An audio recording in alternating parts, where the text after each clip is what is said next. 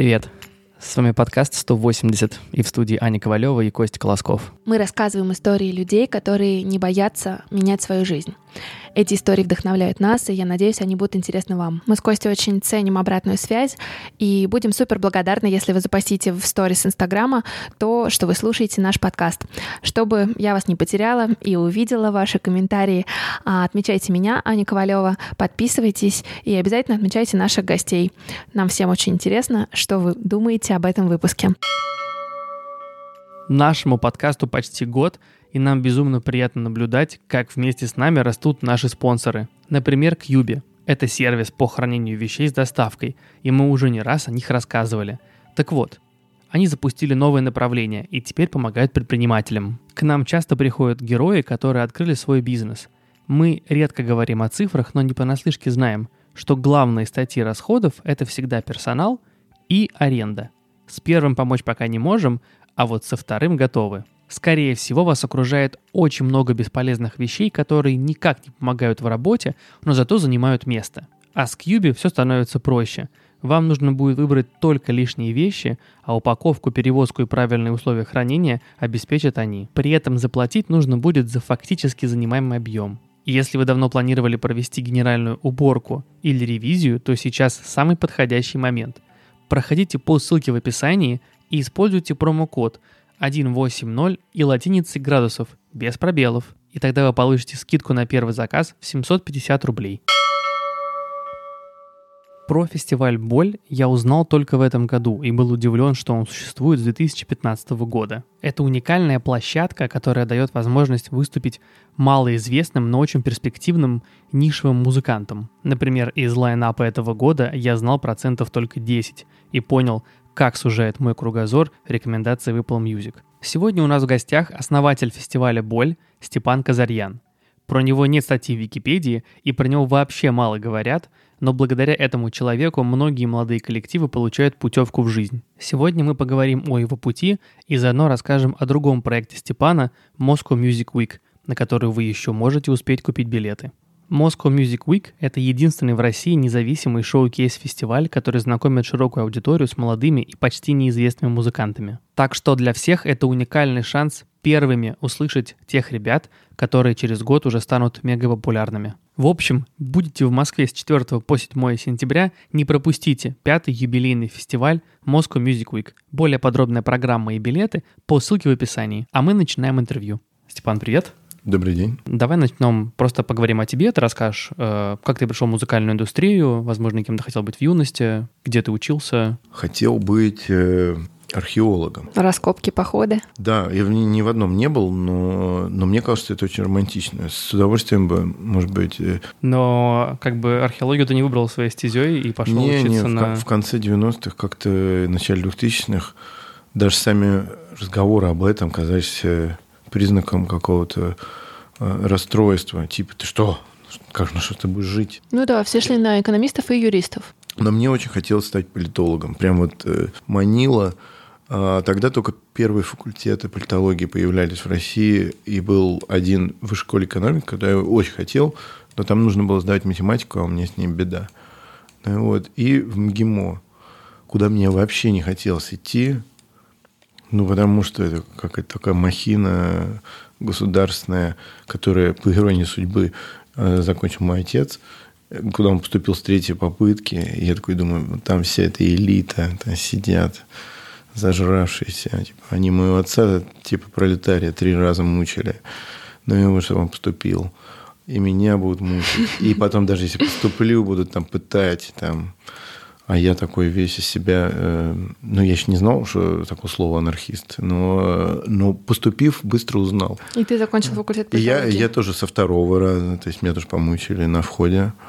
А, поступил на этот факультет политологии и через полгода понял, что я сделал ошибку полнейшую, как бы, что это полная чушь. Но уже назад дороги не было, по сути, или? У меня не было воли, чтобы объявить э, всем вокруг себе самому, что как бы, сорян, мы сделали ошибку, я вот хочу на самом деле пойти туда-то. Причем, возможно, потому что у меня других идей не было. И плюс еще маячила такая вещь, что политологами все равно тут 95% не станут, но можно стать пиарщиком. Это новая была модная профессия. Тогда еще не было полового деления в этой профессии. То есть я еще не знал, что в, через 10 лет или 15 мужчин, в принципе, на эту должность брать не будут. Степ, ты по мере того, как рассказываешь эту историю, я прям чувствую, как мы с тобой становимся все более родными людьми.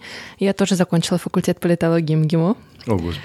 И более того, Степ, я работала в пиаре после. И я тоже. Причем до этого я еще успел э, ездить в США и поучиться, и даже попреподавать там. А какое у тебя отделение было? Где? А в политологии? Сравнительная политология, как Друг мой. На самом деле, это было не самое плохое образование, и некоторые интересные вещи я от преподавателей э, своих э, уяснил. Э, очень любил э, занятия, которые были, э, преподавал господин Легойда, который сейчас ни много ни мало главный редактор. Или... А, он был главным редактором э, Фома. журнала «Фома», он до сих пор, а сейчас он чуть ли не там э, пресс Кирилла или что-то в этом духе. Есть такое, да. Я вот помню, как сейчас э, занятие, на котором мы обсуждали э, тогдашние события, а именно э, взрыв подрыв боевиками Талибан какой-то буддийской святыни на какой-то там скале. И, и все так чуть перевозбудились. Обычно всем вообще все пофигу. Но тут как минимум там трем людям что-то вдруг забурлило у них там, и, может быть, э, и они там начали, вот, они козлы, как же так можно? А он им объяснял, что, типа, вы должны понять, почему это вот произошло. И, и они там такие, как вы можете? Это, это вот... Э, Э, сейчас таких э, возбудимых людей, которые рвут на себя все и, и, и говорят, как же можно, это нельзя никак объяснить. А, а он им в какой-то момент э, не выдержал говорит, нет, вы не подумайте, я, естественно, прекрасно, даже лучше вас осознаю, что они говнюки. Ну и вот, я не пытаюсь вас убедить, потому что это не так. Но вы должны, если вы хотите вообще даже не политологами быть, а вообще какими-то мыслящими людьми, вы должны все равно объяснить это, их поведение, почему они это сделали. Объяснение и оправдание – это разные вещи. Я тогда задумался, действительно, ну, как бы, о чем мы хотим-то вообще от боевиков в Талибан, чтобы они такие, о, прекрасная буддийская святыня. На то они э, как бы радикалы, исламисты, если они начнут такие, ой, какая милая буддийская святыня, тогда какие-то не хреновые радикалы, тогда они просто всех надувают тут как бы вокруг. И какие мысли были после окончания? На последнем курсе как-то, в общем, ну, короче, я поехал, или даже сразу после окончания, я уехал вот в Штаты, и там, э, ну, неважно, чем я этим занимался, вот это, правда, было бестолковое образование. Но там было другое. Там я э, попал э, неожиданно. Я сначала жил год в черном гетто. Просто приехал, первые дни я жил в прекрасной семье каких-то родственников, там, друзей, не пойми кого. Ну, типа, пока я не найду себе жилье. И они так хотели поскорее от меня избавиться, что во-первых, дали мне сразу понять, что типа сваливай отсюда быстро. Ну, я и сам бы рад бы. Ну, вот. А во-вторых, э, что когда я нашел там первое попавшееся жилье на Craigslist, я говорю, нормальный район-то вроде вот это. Они говорят, отличный. Отличный. Метро рядом, метро недалеко от центра. Я говорю, ничего, что он далеко от моего университета. Говорит, вообще отличный район. Я вот плохо, плохо я слушал э, рэперов Fresh Prince. Я уже вообще до приезда э, в Америку не слушал рэп принципиально. Мне он не нравился. А если бы я вот э, активно слушал бы его в 90-е, э, у, у Уилла Смита, у него был, до того, как он стал актером, был он был рэпером, назывался Fresh Prince. И у него есть песня Born and Raised in West Philly. Вот если бы я внимательно вслушался в, в эту песню, то я бы никогда в Западной Филадельфии бы не поселился бы. Приехал, и вроде так, ну, здание нормально, днем так, чуть пустынно, но нормально, здание красивые, старые. Ну, какие-то покосившиеся, но ну что, денег мало, что делать? Ну, захожу, ну, все мои, как бы, руммейты черные, ну что? Ну, как бы я с ним познакомился, типа, привет. Они такие, что делаешь? Он говорит, я аспирант в Юпене. И поселился. А потом выяснилось, что мне, как бы, мне в первый же день как бы ограбили, избил полиция и все такое прочее. А, произошло. полиция? Да, ну типа, если бы меня ограбили через полгода, я бы сразу все отдал и вообще без вопросов, потому что мог пристрелить, но я же дурак был, только приехал и такой, типа, что ты меня выдираешь? Начали драться, сразу останавливается полиция, и они как бы не разбираются. Просто не разбираются. Причем они сломали э, мой лэптоп. То есть я же первый, во второй день уже без лэптопа, без всего. Вот тебе и переезд. Ну вот. Я хотел... Америка я, встретила я тебя, хотел да? переехать сразу же, просто уехать сразу же, просто на все деньги, что есть, купить авиабилет и улететь. А что остановило? Ну, во-первых, я боялся даже выйти из дома. И лэптопа, чтобы купить, у меня не было. Стал смеркаться. Я такой, не, в темное время суток я вообще здесь точно не выйду. Типа просто, типа, нет. Но очень стало голодно.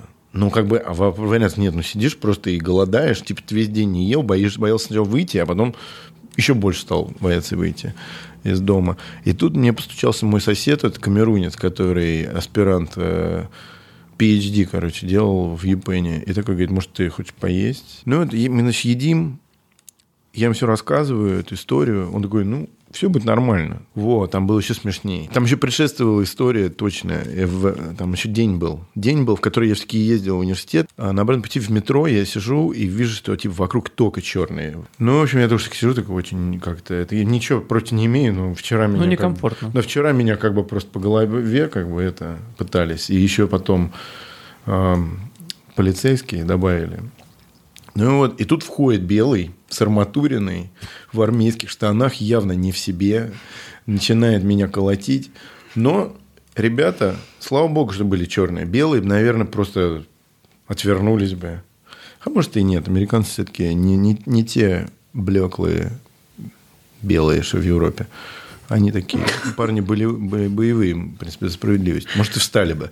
Но эти точно встали, его вышвырнули, и такие, you're fine, bro. Я такой, не, вообще не fine.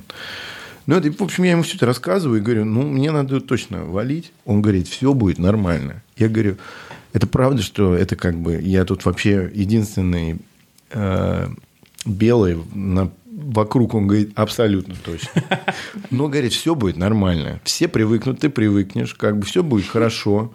Тут есть просто определенные правила, как бы того, как, как ходить, с кем ходить, в какое время, куда не ходи. Вот туда вот точно не ходи, а тут ходи. И вообще лучше южнее, ну, как бы это 42-я улица и, и маркет, вот лучше южнее маркет-стрит. Тут наши африканцы, эти афроамериканцы, которые севернее живут, они злые, а наши африканские иммигранты, они вообще, мы все любим Россию. Я тогда не понял, почему.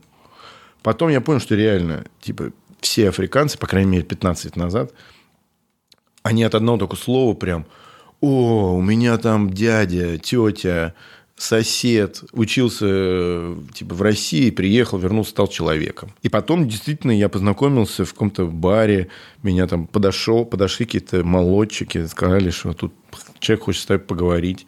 Оказался человек гангстер главный. Оказалось, что он из Эфиопии.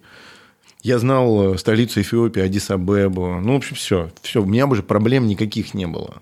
В общем, Он, с он, про- он просто встал и сказал, this man, man is under my wing. Ну, это был интересный experience, однако. Второй, второй год я жил, ну, в таком облагороженном сквоте. Ну, не сквоте, там, в принципе, я прям снимал э, жилье, ну, такой, как, как сквот. Типа, много комнат, и везде были, вот там был рядом со мной парень-диджей, виниловый коллекционер, а остальные были все какие-то фолк-музыканты, джазовый музыкант был один. Я до этого мало общался. Были ребята в институте, которые сейчас у них известная пост, пост-рок-группа Mooncake, достаточно известная. Они как бы были мои однокурсники. Но когда я уезжал, вот они были еще на таком каком-то зародышном каком-то уровне. Ну, какие-то ребята, что гитарами там делают непонятное. А тут я вот это все как-то въехал, очень мне стало это интересно, Э, начал посещать впервые в жизни какие-то мероприятия. И я приехал в Москву, и вот эти вот мои друзья за это время, ну, как бы их группа немножко окрепла, и они начали на каких-то инди-фестивальчиках выступать, которые вообще появились. Я сходил пару раз, и мне так понравилось. Я подумал, вау, да тут гораздо лучшая атмосфера, чем. В Филадельфии вообще полумертвые все. А мне было так интересно по сравнению с вот этими бешеными людьми. И вообще все так бурлит. И я взглянул на Москву, которую я как недолюбливал почему-то до отъезда.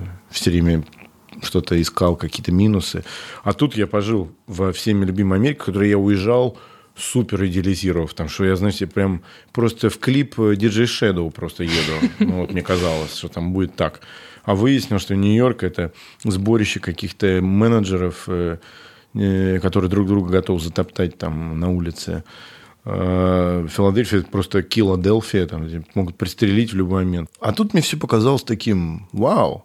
Я такой, нафиг это аспирантура какая-то, тьфу, блин. А, я думаю, вернусь и буду пиар... ну, пиарщиком. Потом меня взяли на работу Инвест Холдинг евразийский. Занимался это водоснабжением каким-то, вообще мрак полный. Там были прекрасные у меня коллеги, все одесситы. И они, они были очень веселые, очень классные. А потом через три месяца наступил кризис 2008 э, года. На следующий день, ну, как понятное дело, они меня выжили.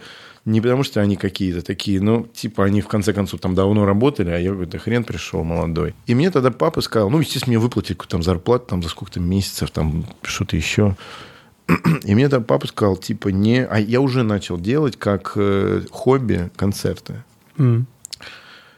Э, но не, я абсолютно это воспринял только как хобби, потому что инди-сцена в, в те времена была на таком уровне, что это не, нельзя было даже представить, что это можно заниматься этим профессионально. И папа сказал? Папа сказал, ты, ты вот лучше сядь сейчас, тебе вот жить есть где, ты не рыпайся, ты распредели как-нибудь деньги так очень мудро на много месяцев вперед, там какую-нибудь диету недорогую себе придумай. Не, не ищи сейчас работу, потому что сейчас очень плохое время искать работу. И главное, работы все равно не будет в ближайшее время. Вот типа через год, ну, вот, это как бы стабилизируется, и там посмотришь там что как. Я такой, год, о господи, как же я год-то проживу. Но год пролетел как-то вот это. И действительно я начал делать какие-то эти концерты, что-то как-то, какие-то статьи писать, фрилансы. И год пролетел достаточно быстро, но очень голодно стало. Я такой говорю, вот теперь пора искать работу. Вроде все сейчас как-то стабилизировалось. Или даже, может, я через два это сказал, я долго рыпался. И он говорит, не, ты теперь не сможешь уже этим заниматься, чем-то на кого-то работать но не, не стоит. Надо просто развивать, развивать, то, развивать то, что есть, э, потому что у тебя, у тебя же получится, я говорю, откуда ты знаешь, ты ни на одном концерте моем не был. Он говорит, ну, вроде же, ты же там рассказываешь, там это, то, все, 50. Я начал какие-то ивенты больше делать и, там, и так далее, и так далее. Но ивенты, Потом... получается, приносили деньги. А со временем я начал делать, да, уже и какие-то коммерческие ивенты. Ну, как бы я нашел свою нишу. Появилось поколение групп за это время, за эти первые годы, а, которые как бы вот эти модные инди-группы там всякие. Я стал например? Мен... Ну, вот я, например, стал тогда менеджером группы On The Go. Были тогда вот On The Go, Помпей, еще какие-то Теслобои появились. И, и как бы это, и появился рынок для них. И оказалось, что вот можно это продавать, как-то можно, а можно делать все ивенты. Степ, но ведь кажется, что музыкальная индустрия, она довольно закрытая. Как, почему, как ты вообще туда, то есть как ты вошел? Да. В чем была входная точка? Ой, слушайте, надо, это, тут нужно просто общаться с людьми. Это закрытое, но типа, ты постепенно открываешь какие-то двери, с кем знакомишься, надо быть коммуникабельным. Ну. Когда готовился к интервью, я прочитал, что у тебя есть э, такая вещь, как... Прозапогнозия. Прозапогнозия. Я уже там миллионный раз отвечаю, да, я не узнаю лица. Ну, то есть, типа, я их вижу прекрасно, когда на них смотрю. И могу оценивать их, типа, красивые, некрасивые, там, видеть э, нюансы на лице ага. прекрасно. Я ничего не слеп. Но как только я закрою, закрываю глаза, я уже не помню этого лица. И, конечно, открыв, и человек все еще передо мной, я его все равно узнаю по очкам, по майке, по прическе. Но, но если э, в этот момент этот человек не будет, а потом э, через там какое-то время он же будет в другой майке, с другой прической, сняв очки, у меня уже будут большие проблемы его узнать. Это мешает? Да, это мешает. Все считают, что я очень надменный. Ну, тем более, мне кажется, в вашей сфере так важен нетворкинг и формально вот это вот «привет, привет», да, вот да, эти все да, смолтоки. Да, да, да. Ну, во-первых, я, во-вторых уже, я очень э, натренировался узнавать э, людей по другим каким-то критериям. Типа украшения, да? Татуировки, там, прически. прически Голос, кстати, наверное, тоже. Голос, да, но они должны заговорить сначала. Ну, плюс я еще умею э, притворяться, что я как будто бы узнал. О, а в этот момент фишка. человек говорит, и ты по голосу его определяешь. А если не определяешь, ну, там бывает проблема. Там mm-hmm. надо, чтобы какое-то время прошло, но может, он себя может выдать. Мы, смотри, что мы имеем? Мы имеем политолога, который недавно вернулся из Америки и пару лет поработал в таких, ну, э, скажем так, интересных проектах. Как ты попал вот именно в музыку? Почему? Да я же сказал, вот приехал, он там это... Ну, друзья Друзья, были, друзья, друзья играют были. на фестивале, быстро там... О, А, а, с кто, кем-то- а кто организатор, а как это делать? Смотришь, как это делать, потом сам начинаешь делать, к тебе приходят другие, потом э, тебя замечают, потом, э, потом тебя начинают просить э, подобрать какую-нибудь молодую группу на разогрев кому-то большому. Ты знакомишься с тем, кто делает это вообще ивент. Потом ты сам начинаешь делать какие-то попытки больших концертов. Это, это очень такой микрокосм. Тогда был совсем маленький. Это э, не остается незамеченным. Потом я стал э, арт-директором э, клуба а, когда просуществовал полгода, но очень ярко. Стал менеджером группы, группа стала как бы модной, потом начал делать ивенты, потом еще что-то. А потом наступил 2014, опять кризис, и опять, типа, все поменялось. И в этот момент все как бы рушится, рубль падает, а, привозы становятся невозможно делать. Уже тогда меня начало подташнивать от засилия англоязычной музыки среди русских инди-групп тогдашних. Как бы это, это выглядит как анахронизм. Мы настолько стесняемся самих себя, что мы уже, может, нам и по-английски друг с другом говорить. А тут оказывается, что и никто, кроме, ну, типа, я хорошо говорю по-английски, но вокруг-то все очень плохо, но все равно пытаются петь, и как бы это выглядит ужасно. Это... И самое главное, уже пара лет вот эти самые достойные из, э, из тогдашних этих групп, они пытались пробиться как-то за рубеж, и оказалось, что это абсолютно бессмысленная затея. Типа никому они там нафиг не нужны.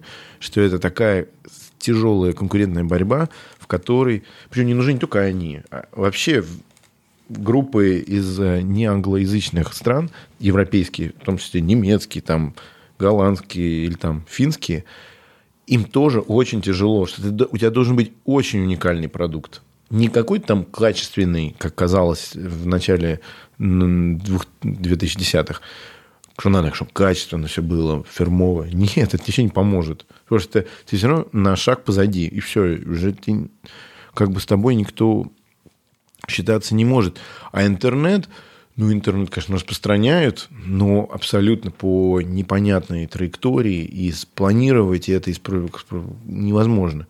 Единственная группа, у которой реально вот э, это как-то там молот бросили в воду, и он там как-то там разошелся, э, это, это Моторама. И и никто все равно не объяснит, почему это произошло. И то это произошло в Латинской Америке где-то. И спустя годы только, потому что это, это, это как вирус разрасталось очень медленно. И я тогда подумал, что, что что-то надо, может быть, искать э, тут, э, в себе и э, у нас.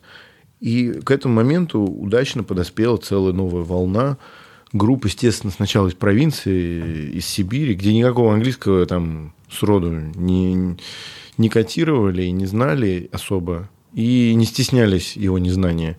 И люди просто пели о хмурой своей жизни, и тогда эта мода на постпанк вся появилась. Ну, вот первая, которая меня, э, которую я заметил, была группа «Утро», а потом я вот пришел на концерт группы, Мот- группы «Плохо». Я на это все обратил внимание и понял, что это становится, ну, это новая мода среди людей как-то сильно младше меня уже на тот момент. Мне уже было, наверное, под 30. Но ничего страшного, как бы надо... Ну, это что же люди? Они очень энергичные, они очень заражают э, какой-то своей новой э, мрачной энергией, но живой. Потому что у всех остальных... э, все остальные впали в уныние, в шок, промоутеры там рвали на себе волосы, типа, а на какие деньги мы теперь, как мы теперь повезем иностранных артистов, ну вот, э, это же теперь так дорого, клубы там тоже переживают. А я как сразу понял, что вот, вот оно тут, где все. Ну и... молодые, неизвестные именно российские группы, которые исполняют на русском.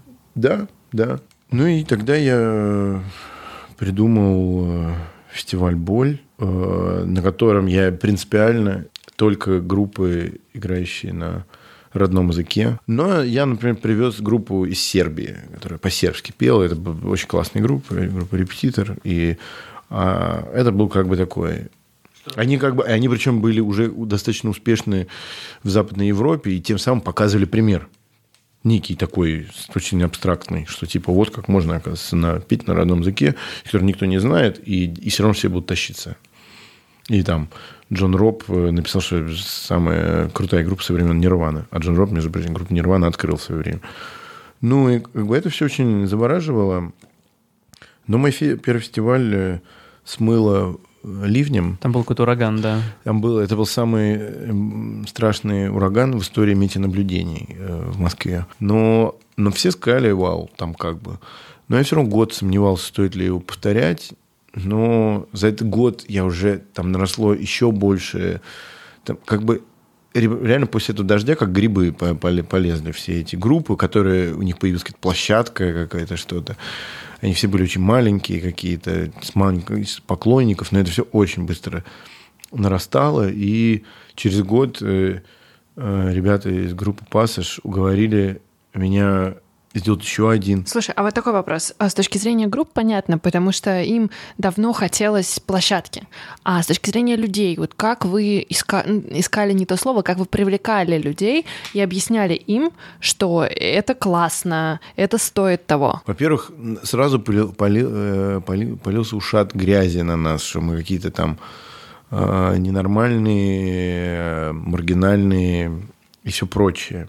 Мне было это очень меня это очень все забавляло, а, потому что люди, я видел, насколько а, быстро морально стареют а, люди, которые все горят, вроде чуть ли не мои сверстники, а они уже прям, они прям как старые бабки с детками. Потому что они не понимают музыку. Они, они просто не понимают, что за этим будущее, что, э, что типа даже спорить, типа, уже спорить даже, что ваше время ушло, и что все, во что вы там верили, уже не актуально, и теперь это выглядит даже все с каждым днем все более и более убого, то, что было.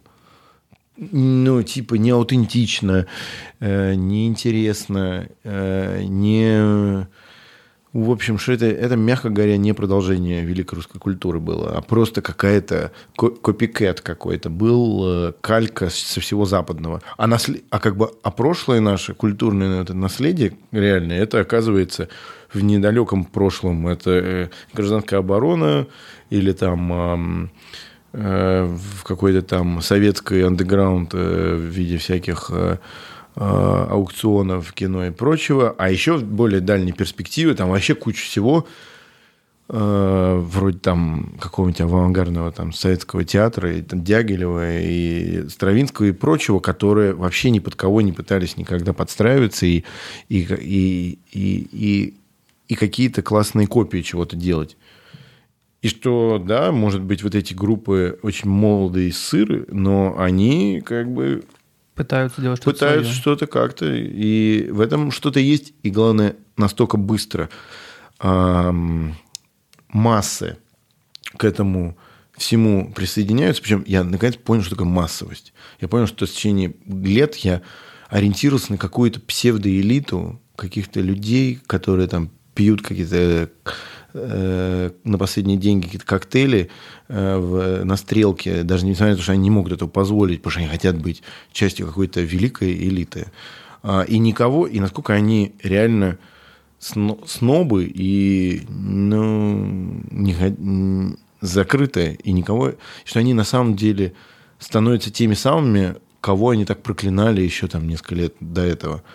А тут вдруг вот появилась группа, вот у нее вышел альбом, и а простые, нормальные, совершенно э, молодые люди, э, которые ничего никому не пытаются доказать, ни перед кем выпендриться, э, это, это все слушают, как бы, и, и это все воспринимают. С каждым годом э, это сначала э, ушат э, дерьма сменился мемами какими-то, издевательствами, но все равно большим интересом, ну, уже большим интересом. И я тогда же начал делать Moscow Music Week, потому что я случайно съездил на Таллин Week. Что это такое? Таллин Week э, и Music Week, и какие-нибудь Евросоники, Рипербаны и Great Escape. Это, это музыкальные конференции и шоу-кейс-фестивали. Это мероприятия, на которые съезжаются люди из музыкальной индустрии, со всего мира. Со всего мира, Европы, региона. Смотря как, знаете, бывает. А, Будапешт Шоу-кейс Хаб – это фестиваль, ориентированный на восточноевропейских именно профессионалов индустрии. Есть э, Рипербан, он э, Евросоник, они вообще ориентированы на всю Европу и на весь мир даже. Евросоник больше на всю Европу, Репербан даже на весь мир. Ну, то есть я правильно понимаю, что это э, условно фестиваль, когда молодые группы имеют возможность заинтересовать э, бук, букеров из-за Бу- рубежа? Да, фестиваль, фестивальных букеров, концертных букеров и, и прочих, прочих, прочих заинтересовать, показать себя. Ну и новой публике тоже, потому что туда съезжаются тоже э, такие трендсеттеры, отовсюду, посмотреть новые группы. Ну, самые разные варианты. Ну и просто простой народ. Потому что, например, э, у некоторых подобных фестивалей ты смотришь лайнап этого года и думаешь, я вообще не знаю никого из этого. Смотришь lineup прошлого года, такой, о, тут, оказывается, эти были, те были. А смотришь lineup семилетней давности и думаешь, вот это звездный lineup.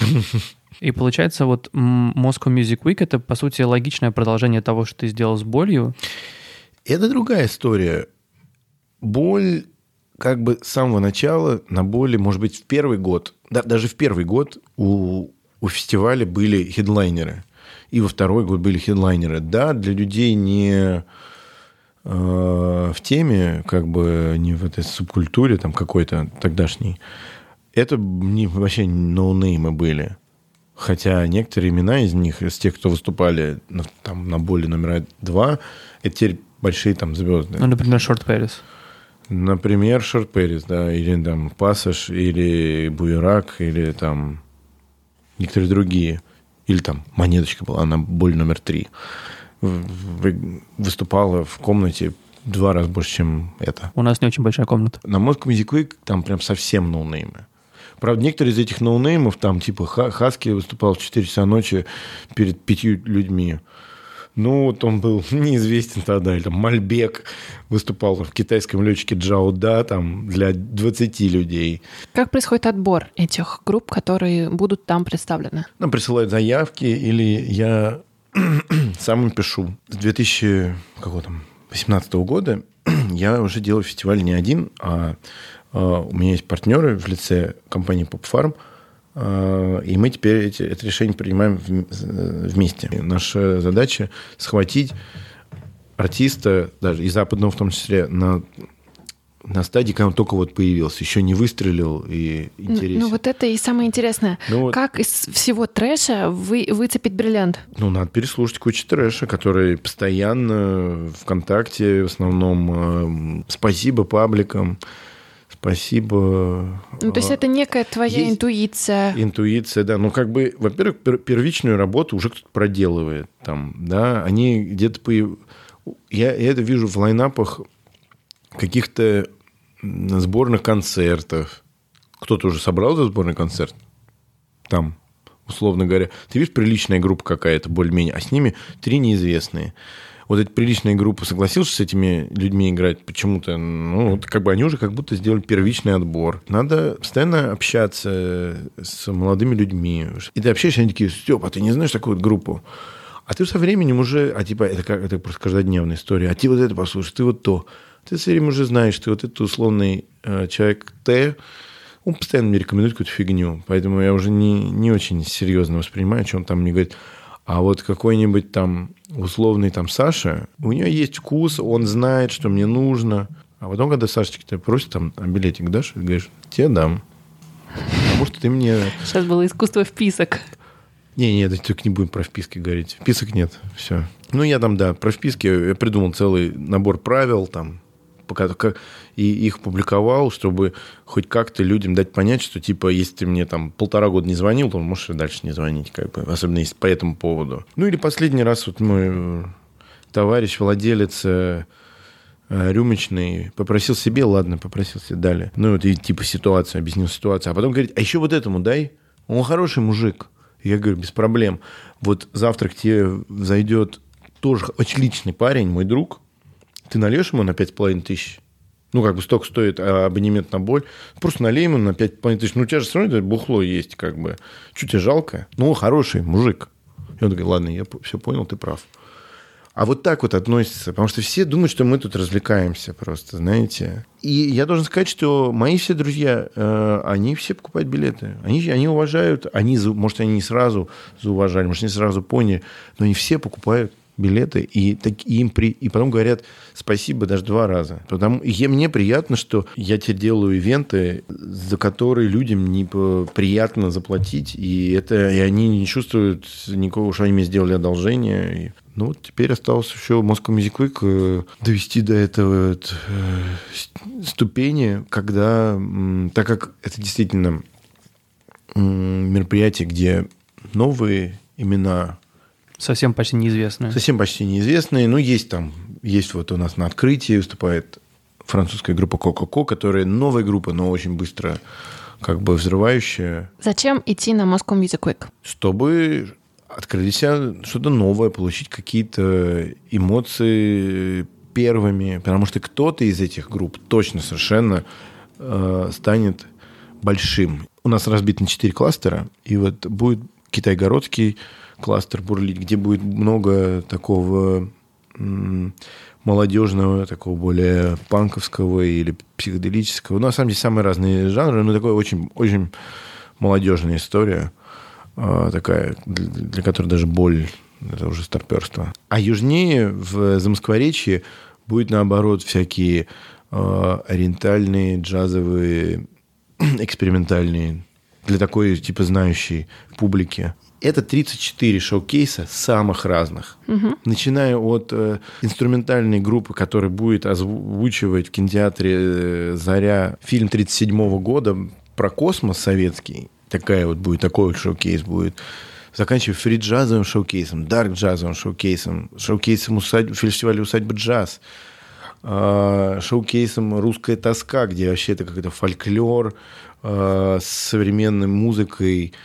Потом шоу-кейс, например, лейбла Red Recordings, где северокавказская фолк-музыка, какая-то кабардинская, черкесская и и все это в таком немножко новом прочтении. А, потом всякие электронные шоу-кейсы в разных стилях, там техно, хаус, э, что-то экспериментальное, какая-то электроника. Там нойзовые шоу-кейсы, а, там шоу-кейс э, э, бардовской музыки и так далее. А ты следишь за тем, как дела у тех, кого вы открыли? Ну, слежу, ну, да, ну, во-первых, слежу, а потом, знаете, не нужно много усилий, чтобы следить за тем, как э, поживает монеточка Шорт Пэрис. Там, как с каждого пирога, утюга э, сообщают о том, как они поживают. А есть э, вот эта тема с звездной болезнью, когда вы работаете с ребятами, они очень милые, классные и молодые, а потом э, начинается слава, и это становятся другие люди? Тема со звездной болезнью есть. Я не буду показывать ни пальцем, ни говорить. Это болезнь, ее ею очень тяжело э, артисту не заболеть, примерно так же, как э, оставаясь на морозе часами, тяжело не заболеть там насморком. И угу. этим тоже вопрос только, обойдешься ли ты насморком, или у тебя это перейдет в пневмонию. пневмонию и уничтожит твою карьеру или тебя как персоналию. Мы, между прочим, у нас на конференции, у нас, это же параллельно с э, шоу-кейс-фестивалем у нас проходит конференция, на которой тоже можно купить билеты и два дня ходить. А почему это называется конференция?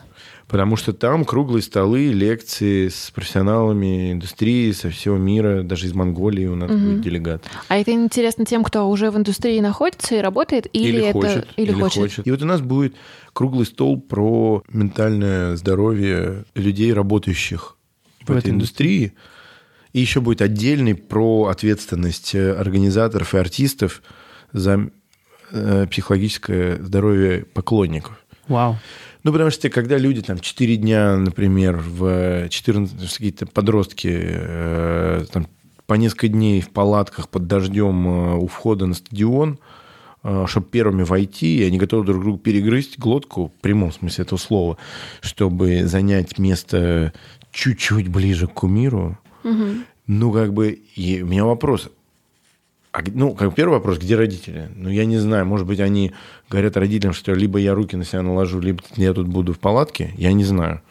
Но даже в такой ситуации мне вообще вопрос, где родители. И как организатор тоже вести себя. Вот просто э, мне рассказали организатор, э, или как сейчас правильно говорить, организатор К, видимо, вот, рассказала мне про случай, когда на выступлении Little Big э, женщина с, с новорожденным, ну не новорожденным, младенцем практически, очень маленьким ребенком, э, привязанным к груди, в первом ряду как бы месяца, и, и, и там толпа ее прижимает к фан-барьеру, этим самым ребенком прижимает, а она, а она, у нее весь взор туда, на сцену, и организаторы просто ее вытащили оттуда и выдворили, ну, просто чтобы спасти ребенка.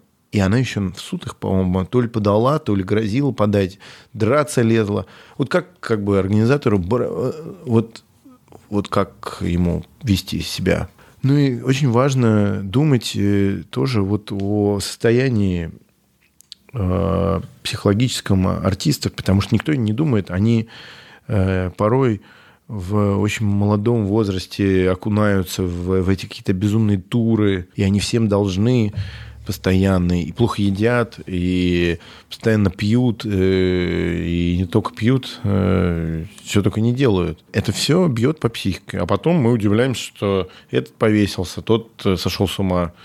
А когда ты не артист, а организатор, это тоже есть? Конечно, потому что артисты это вообще главное. Это, это, они, они так они психи, они не очень приятные зачастую люди и совершенно непредсказуемые. И есть поговорка, куда артисты не целуют, у него везде жопа. Не Причем... хочется иногда свалить из этого всего? Очень хочется. Пойти на еще... политолога. Нет, я вот э, решил э, рюмочную открыть. Почему тебе кажется, что вот Music Book это важно? Ну, во-первых, это возможность э, российским артистам показать себя людям и из-за рубежа. А кто приезжает? Приезжает целая вообще когорта всяких э, фестивальных организаторов, букеров и, и, и так далее. Но вы их сами все зовете? Да. И мы им оплачиваем всем дорогу еще, я больше тебе скажу. Поэтому артисты... А, многие, многие считают, что я сволочь и э, ворую вообще деньги у всех и заставляю, эксплуатирую, заставляю всех играть бесплатно. Да, на моих мюзиках все играют бесплатно. Потому что мы тратим какие-то просто бешеные деньги на привоз десятков российских и зарубежных э, всяких промоутеров. А даже одного привести, заплатив за его билеты, гостиницу там на пять ночей и так далее, это вообще очень а, кстати, в музыкальной индустрии слабо. сейчас ну, чувствуется какое-то враждебное отношение к России, или в музыкальной индустрии этого нет? В том числе благодаря нашей работе, и не только нашей, э, сейчас чувствуется очень большой интерес. Особенно европейская, да и в целом мировая музыка, она так скорее стагнирует. И на этом фоне, на этом фоне российские новые группы кажутся просто пришельцами из ниоткуда, очень интересными, очень самобытными, очень наглыми и, и как бы аутентичными. Мы пример, я считаю, что мы сейчас пример всей Европе ставим, потому что Европа в какой-то момент перестала делать э, музыку какую-то очень сильно вторичную, и это все опять-таки никому не интересно. А в таких странах, как Германия, это вообще музыка, ну, там какой-нибудь Крафтверк там и прочее, которая изменила мир, и, и современная музыка не была бы такой, какая она есть, вообще бы ее не было. А сейчас у меня такое ощущение, что 82 миллиона немцев не делают ровно все ничего. По крайней мере, ничего э, за пределами техно. Просто все замерло прям. И вдруг просто как бы целая волна и все это вроде как будто бы не приветствуется, как скрывается. Например, на Евросонике запрещено выступать российским группам по политическим причинам. Не, ну в любом случае кажется, что как бы ты уже себе сделал большое имя, как бы тебя, то есть ну, у тебя уже вес в индустрии. Довольно... Большое имя себе сделал господин Троицкий. Да, но тем не менее на тебе держатся как бы основные вещи, которые двигают молодые группы вперед ты создал площадки, которые как бы эти имена... Про, про меня даже статьи в Википедии нет, так что давайте не будем преувеличивать. Мне знаешь, что интересно? А вот, а ты бы хотел эту статью в Википедии? Для тебя важно признание вообще есть в, в твоем? Ну, гораздо важнее мне было бы, чтобы вот э, город Москва очнулся бы и сказал бы, Степ, вот статьи в Википедии точно вот не будет те, вот подпишись, что не будет те статьи. Но можешь возглавить вот этот вот э, проект и реформировать э, музей музыки, который я обнаружил на улице Фадеева, проходя там сотый раз. Вот настолько он незаметный, эта глыба. Вот я проходил тут недавно на улице Фадеева, шел, я сто раз причем находил, по разным причинам. А тут я обнаружил, что, оказывается, там музей музыки или что-то музей какой-то там музыки. Здание, ну, ну, такое очень большое, такое советское, крутое бетонное здание. Я уверен, что э, все, весь осмотр за полчаса можно. Наверняка там просто какие-нибудь балалайки висят. А что бы там можно было сделать? Хотелось бы вот чем-то таким заняться. И причем там на, на базе этого надо обязательно открыть, ну, как в современном музее, должна, а, по музыке должна быть какая-то э, площадка быть, в которой какой-то там эмби э, странный мог бы иметь свой приют. Я ничего не говорю. У нас куча денег тратится на классическую музыку. Могло быть, конечно, поменьше. Могли бы оставить чуть-чуть и на современную музыку, ту самую, которая сейчас становится гордостью нашей страны. Как-то так. Спасибо тебе огромное, Степан. Вам спасибо. Да, спасибо. Спасибо, что послушали этот выпуск. Мы с Костей очень ценим обратную связь и будем супер благодарны, если вы запостите в сторис Инстаграма то, что вы слушаете наш подкаст. Чтобы я вас не потеряла и увидела ваши комментарии, а, отмечайте меня, Аня Ковалева, подписывайтесь и обязательно отмечайте наших гостей. Нам всем очень интересно, что вы думаете об этом выпуске. А еще у нас есть телеграм-канал и корпоративная почта, которые тоже можно найти в описании к этому подкасту. Пишите нам, мы всегда на связи. Спасибо. Производство Brainstorm FM.